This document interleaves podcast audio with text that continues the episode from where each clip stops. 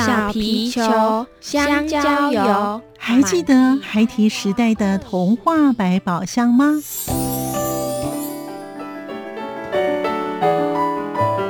我是桂文雅，世界是一本美丽的书。我是曹俊彦，从小就喜欢画画。我的人生，我是王淑芬。当全世界都在下雨，泥泞不堪，全世界。我是王家珍，持续不断，好好的写。我是林世仁，创作儿童文学，让我找到自己生命中的阳光，可以探寻到生命中充满不可思议的兴奋。现在就跟着徐凡，我们一起施展魔法，回到时光隧道里，一起去挖掘笔尖上孩提的奇幻之旅吧。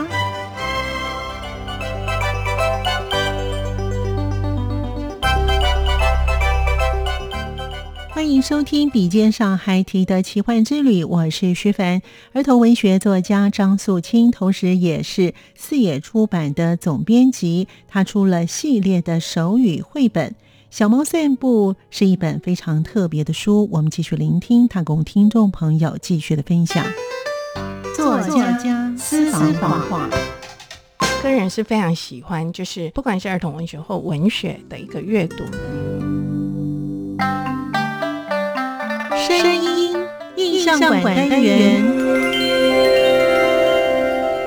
在访问之前谈了一下，Kiki 也跟我说呢，从今年的九月份开始，国小又多了一门就是手语课了，是吧？啊，对对对，因为呃，就是台湾政府把。就是手语纳入国家语言法里面，嗯嗯，那嗯，就是九月以后，孩子们可以选择要不要上手语课，嗯，多了一项选择，对对对对，哇，真的太棒了！所以你们的方向做的都对耶，哈，所以还好你当时开了四野出版社，没有没有，因为我也是认识了他们以后才理解，就是我们说话，我们中文是个语言，手语其实就是个语言。对对，哎，没错没错，哎，嗯，也谢谢呢，Kiki 呢告诉我们哦，也让我们能够对这个东西能够更了解一些哦。其实 Kiki 呢也有呢在教一些青少年的这个戏剧的营队哦，在写作方面呢、啊，您个人自己本身会喜欢或是怎么去教导这一群的青少年孩子去写作呢？我通常就是带营队有两种，一种就是。素人的大人，就是有一些故事馆会邀请我去带，比如说一整季的一个就是故事写作，嗯，教他们怎么创作。那另外一个就是青少年的一个戏剧营的部分，嗯，那他们是每年都会做一个演出，那就是呃从写作里面去转换成剧本，嗯，再做一个演出。是，那我带的部分是在创作的部分，你怎么利用？呃，就是你可能生活里面最让你就是冲击的那一个段落，要怎么改编成故事的部分，嗯，呃，这是我的就是带领的一个方式，嗯。那第二个，呃，我个人是非常喜欢就是儿童文学的部分，不管是儿童文学或文学的一个阅读，其实阅读不是只有文字，其实戏剧、音乐都是一种阅读。哦。对，所以呢，只是就是载体方式不同而已，嗯，呈现出来的方式不同而已。比如说，在我的领域里面，儿童文学领域里面，我们也做了同样的事。像你刚刚讲的走读，嗯，走读这一件事，就是用脚去走路，对，其实就是用脚去阅读你生活周遭的环境的一个历史文化的部分。对，这也是一种阅读。呃，比如说儿童文学，我们每年做的一件事哦，这十一年来就是没有间断，就是我们跟台北市民交响乐团每年会就是挑一个绘本或是一个故事，然后做改编成戏剧，然后在国家音乐厅或是台中歌剧院，像今年我们还在那个动物园。还有那个中山堂做演出，那每年会演出一出，那大概会动用一百个就是交响乐的乐手，然后二十个演员，然后把一个儿童文学的看似很简单的一个故事，就是变成一出就是九十分钟的一个戏剧音乐。然后做一个演出，那目前就是很幸运，就几乎都是完售，票都是完售的一个状态。嗯，像今年我们还进动物园，这是动物园第一次，就是有交响乐团还有戏剧进到动物园去做一个演出。那连续两天是做免费的，也就所有的观众只要进到动物园都可以看。那大概呃一天，大概我们那时候算大概有八百多人停留在现场看，呃，那个影响力我觉得是还蛮好的。当时会这样做的原因，是因为交响乐对很多人来讲是好像你会听一听会睡着，或者是。离孩子很远，或者离我们一般人的很远，对，对不对？对。但是实际上并没有这么为难。当时我呃，台湾市民交响乐团，他希望每年做一出儿童音乐剧，就是希望让孩子跟父母知道，交响乐其实就是这么的亲民，对生活。哦、那你可以就是有更好的方式去亲近音乐。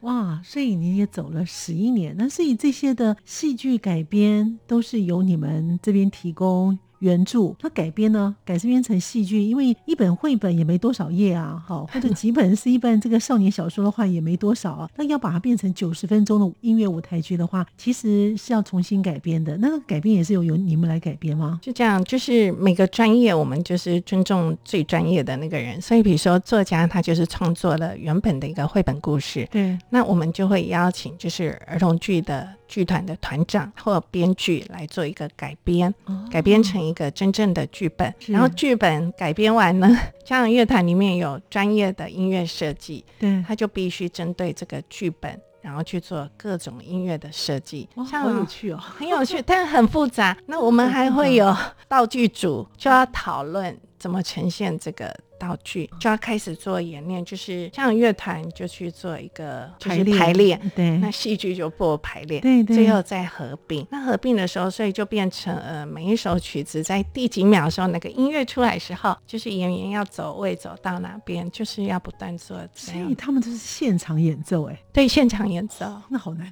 哦 很难哇！难怪你会说每一次那个票都完售，因为这个其实呢，我们看到一个儿童剧或者是一个。成人的舞台剧，他们一般的演员要磨合啊，或或是要排练，花很长的时间。你还要跟这个乐团做配合，那乐团的人还要看你们的这个演员走出来的那个，要分秒不差，这样可以这样把它带进来。哦、没有，是演员要配合音乐 哦，演员要配合音乐，所以在排练时候就是那个描述，剧本里面都有音乐的描述。这样子演奏下来，或者是演出下来，不但是他们呢，对于在戏剧方面。呃，就是学音乐的人对戏剧方面有更加了解了，那演员呢，对于音乐也有更加了解了，哎，这是蛮好的，难怪呢，刚才 Kiki 说呢，其实。在像是我们的呃音乐啦，或是我们的戏剧啊，都算是阅读的一种。走路也是一种阅读。哇，真的太棒了！对对对。最近呢，你们出版了一本叫做《小猫散步》。哎，嗯，我发现呢，Kiki 呢，都对于像譬如说这个手语，这是听不到的孩子，然后这个呢是有关于自闭症的孩子的十二张图所写的。他为什么当时呢会想要出这样的书？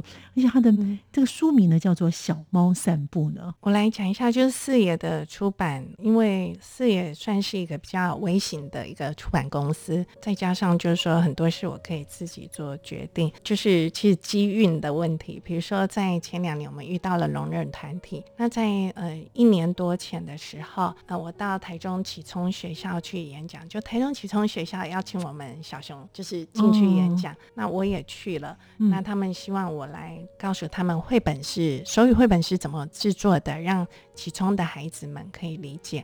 那当时呢，结束以后呢，我们就到了呃，就是散文家史德华老师家去做，就是喝茶的时候，那来的一对夫妇，那就是台中的画画协会。那这对夫妇呢，他们是从就是在英国呢，就是学的美术回到台湾，那他们两个都是生长，那在从事特殊教育，在高职里面任教。那他们就告诉我一件事，说嗯，到毕业的时候那一天，很多家长都在哭。我说哇，是高兴孩子毕业吗？嗯，他说不。是孩子从毕业那一刻开始没有地方去，也就是台湾对于多重障碍的孩子来说，就是在十八岁以前有，比如说启聪啊、启智各种学校的一个教育体制，他们有地方去上学。可十八岁以后，几乎你想想他们要去哪边呢？就几乎都待在哪里呢？家里吗？他们不是都是进入一般大学了吗？没有，没有，没有，没有。如果十八岁他是在一般体制外的学校，他们没有办法进入一般的正常的大学念书吗？嗯所谓的多重障碍的孩子，可能就是包括自闭儿。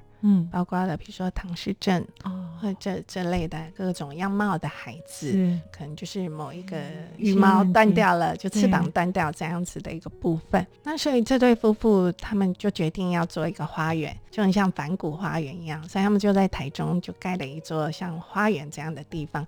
让孩子们可以就是来这边画画，嗯，嗯，那希望透过画画，就是让他们就是有一个地方可以去，心里有一个寄托。那每个孩子来到这边的第一件事就是学会独立，就是搭公车来到这里。嗯、那他们大概会花大概半年的时间教会这个孩子怎么从他家自己一个人独立来过来，然后、嗯、对对，然后把整个就是这个路线图可能会遇到的公车司机会遇到哪一些经常的客人。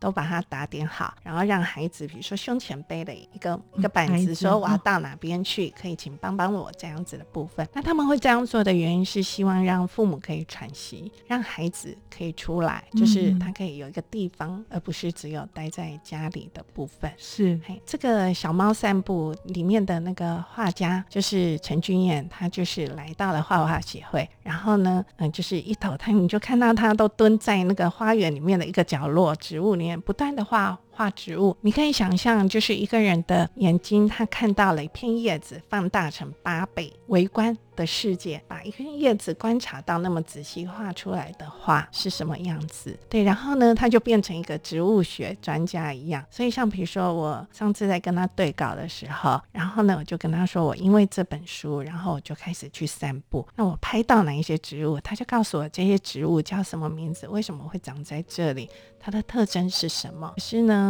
大家可能都只注意到他是自闭儿。我们很希望透过就是这十二张图，让大家认识。哇，原来他是对世界的观察是这么的细微，然后呢，他的艺术天分是这么的高，就从另外一个角度来认识这个孩子。那当时我拿到这十二张图的时候，非常的困扰，因为他没有任何文字，然后十二张图也没有顺序，所以我们就每天就挂在那个办公室或书房换来换去，不知道怎么办。一直到疫情发生以后，就是我们不是都回家吗？对。那我就开始去散步。散步的时候呢，我不知道你怎么散步。我都戴着耳机散步。哦，我没有，哦、没有，对对。我就直接看外面的风景。对，对哦、但我那时候其实都没有注意，我因为散步对我来讲只是一个休息，工作中间的休息。嗯、所以呢，我忽略掉就是路边的野花野草、河堤的野花野草。一直到我有一天就是呃连续下三天的雨，我又去散步的时候，嗯、我突然意识到，怎么说的。草都长高了，瞬间都长高，野花野草都长高。我蹲下来才看到了俊汉的世界。俊汉是这么认为，就是我们知道的这些，呃，熟悉的像什么百合啊这些花，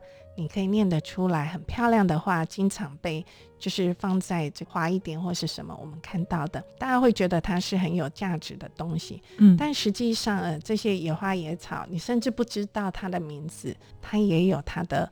呃，就是存在的一个价值。比如说，如果你想想看，你散步的地方没有这些野花野草，丰富了你的四周，嗯、你可能不一定会到那边去散步。对，你的心境可能会不同，你闻到的风的味道也不会是那个味道。嗯、所以他想要表达的是。嗯，就是再微小的一个东西都有它的一个价值，再不知名的东西都有它的价值。那他本身就是这样的人。所以你的十二张图，后来你们就把它编写了一个绘本出来。对，就变成嗯，就后来我就请他嗯，就是帮我画一只猫的各种姿态，然后我就透过一只猫进到嗯，就是。散步里面，然后去看到各种花的姿态，各种草的姿态，然后猫跟这些花草的一个互动。那甚至呢，到黄昏的时候。他发现，原来昏暗的灯光里面，这个空间是有神秘美的一个概念。那不过，这个绘本当时得到很多人的帮助，包括比如说我的，我都会说他是我的教父谢依林老师。他后来就也帮我做了很大的一个润饰的一个文字，因为他跟呃就是自闭儿孩子也相处过很长的一段时间，嗯嗯，所以我们就变成一个合著的一个。姿态，嗯、那还有就是像史德华老师啊，很多人就都来帮助我们催生了这本绘本。所以小猫散步呢，还蛮期待的，因为这本书呢，听这个 Kiki 这样子分享的话，我觉得这是一本非常棒的书哦。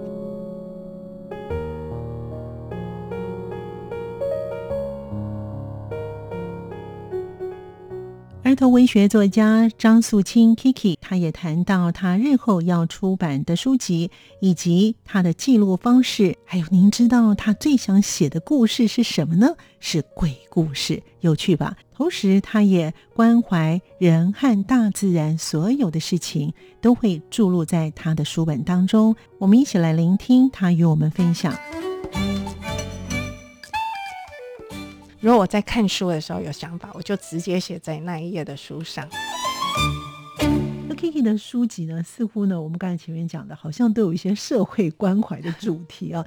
因为你八月份呢也会出版呢这个两碗辣泡面，哎，也是有非常特别的意涵了啊。这里都是在 Kiki 你自己的这个辣泡面，其实它的书名是《辣泡面好辣》，哦，那这一本是漫画绘本。嗯，嗯，那它是一个比较特别，就是四野出版公司，就对出版儿童文学出版业来讲，是一个比较任性的一个出版公司。也就是在这两年，我们刚好接触到很多儿童权益的一个议题，嗯，所以我们朝向这边走的时候，哎、欸，那是二零一八年，是不是？嗯，普悠玛事件好像是发生嘛？嗯、对对，那发生的时候，那后来经过了一年。刚好我在台东的儿童文学研究所的博士班念书嘛，那呃北港国中的校长就来找了台东大学的幼教所的所长跟儿童文学呃就是研究所的所长，那问他们说呃。可不可以把这一年来这一群孩子他们在抒发心情，就是哎，我不知道你知道这个普悠玛事件，就是火车上有一群卑南国中从韩国交流回来的孩子坐上了这一个列车嘛？对。然后最后遇到了这个事故，是。那呃，整个他们好像六位师生离开嘛？对对。那这个事件对孩子们冲击很大，所以老师呢？校长呢，就带着这群孩子，想说，嗯，好吧，那我们就成立一个像粉丝页的部分，还有赖群主，每天把一些就是一些对过世的这些师生的一些情情谊，或者是内心的一些还没有办法释怀的事写出来。嗯。原本只是很简单，就是希望说，呃，把他们书写的东西出版成集。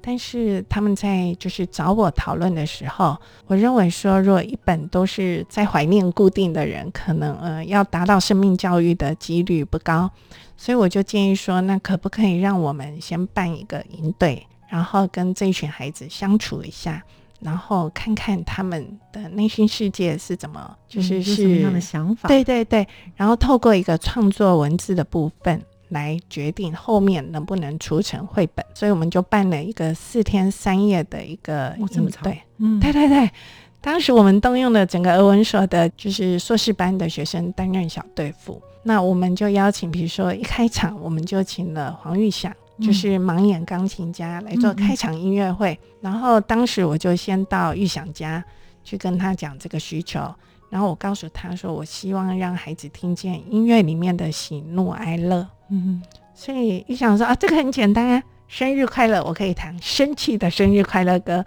高兴的生日快乐歌。哦让他们去体体会同一首曲子，原来在不同情绪下是这样的展现。嗯，然后下午就让孩子写关于情绪的文章。嗯、哦，就是这样。那隔天，比如说是乔志芳老师来告诉大家吃东西要怎么品尝，品尝食物的味道。下午就是写你在品尝的这个文章。那我们就是用这样的方式在行走。那跟孩子互动过程面，我们就发现李敏轩，我就跟他谈，他说：“老师，我不知道要写什么。”我说。那你最好的朋友，他跟你最常做的那一件事是什么？他说吃泡面，就是同一个车厢里面，他的好朋友过世了。那我说好啊，那你就写你们怎么吃泡面。嗯，他就说好啊，原来他从不敢吃辣。认识了他最好的朋友，从幼稚园认识他，然后小学里面他们就开始用各种方法去把泡面变成不辣这一件事，比如说吞冰块、加奶油、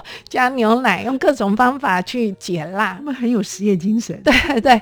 可是到最后，他的朋友离开了，嗯嗯，那我就说没有关系，就是泡面是有期限，但友谊不会有期限呢、啊。哎，所以后来我们就引导他。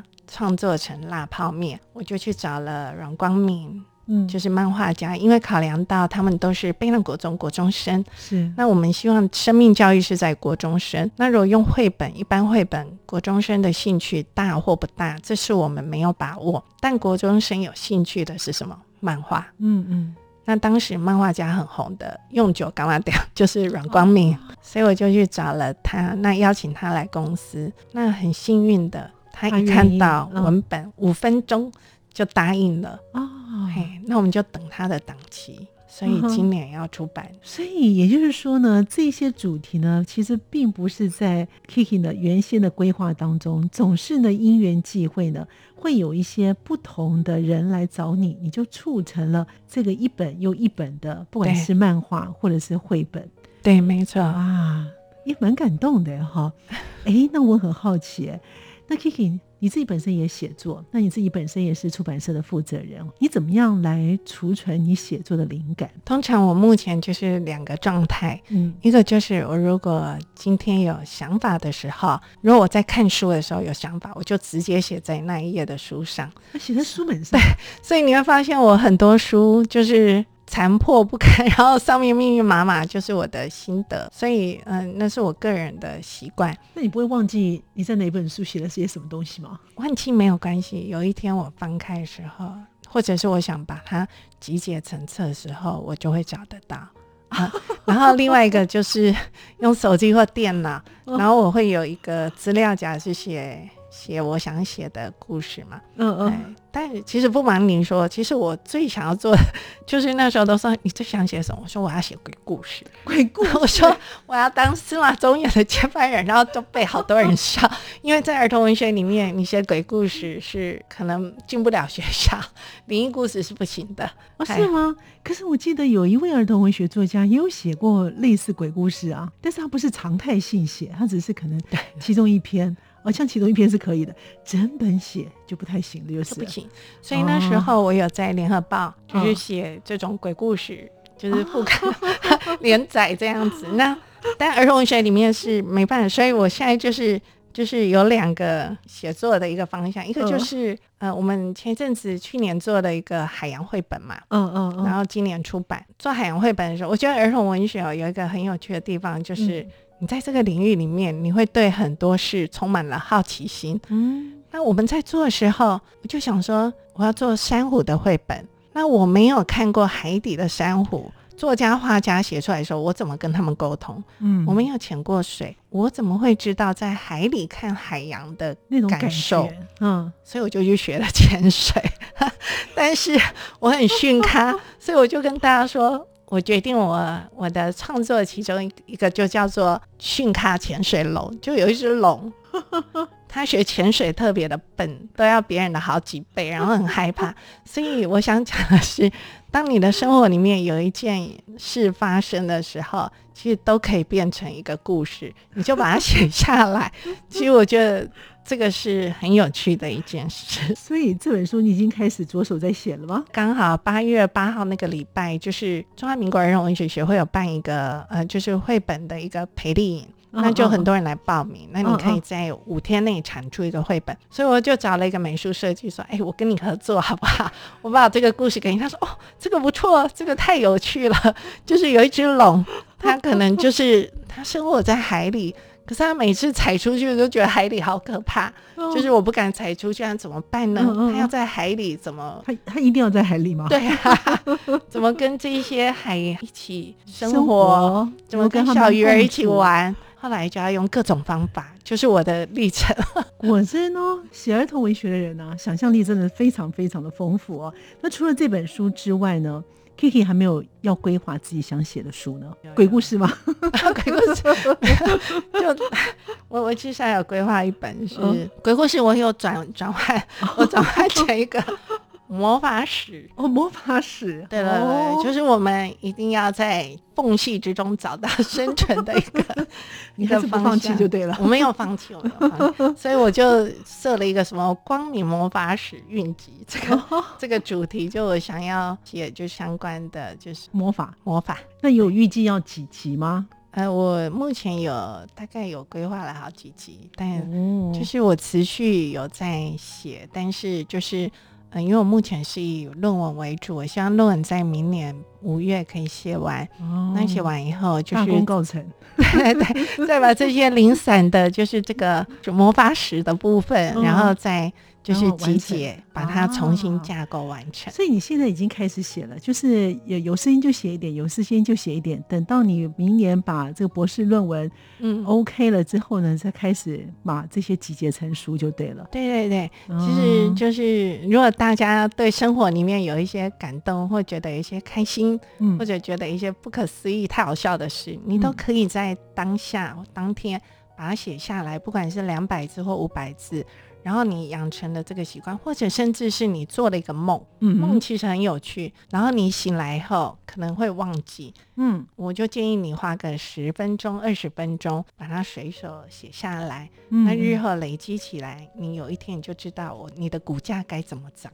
哎，这倒是很好的点子哎哦。那另外呢，这是您个人，那自己本身你的事业出版呢，你有没有一些不同的规划呢？Kiki，目前刚好在这两年，就是来找我们合作的，大部分都是在儿童权益的一个部分。嗯，所以在儿童权益的部分，呃，所谓的儿童权益就是刚刚讲的手语绘本。嗯，还是呃，刚刚自闭儿的这个艺术家，植物系的男孩，或者是呃，就是普悠玛的这个部分，是我们会再持续做下去。还有就是海洋。海洋气候变迁的部分，我们也会把这个系列就是持续做完，这是我们比较为主的部分。嗯嗯，所以关怀还有人跟大自然，对对对，都是我们的一个主角。那还有一个是有海，一定会有山。那我们就是目前视野的状态会比较偏向，就是呃，固定跟几位作家合作。那呃，比如说好，聂寇聂寇索克鲁曼老师。